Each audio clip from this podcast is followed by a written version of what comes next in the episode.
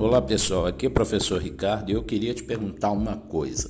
Você sabe o que quer dizer quando estamos em terreno de touro ou terreno de urso? Não sabe? Assista o episódio até o final.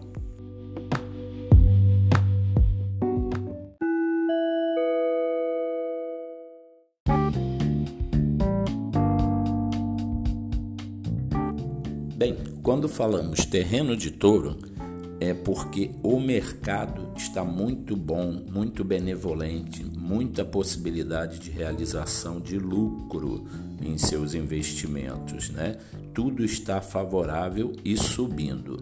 No entanto, quando falamos terreno de urso, é um mercado indescendente, um mercado onde nada está favorável, seus investimentos descendo, desvalorização total em sua carteira e realmente podemos parcializar isso, subindo ou descendo, touro ou urso, para um ativo apenas, né?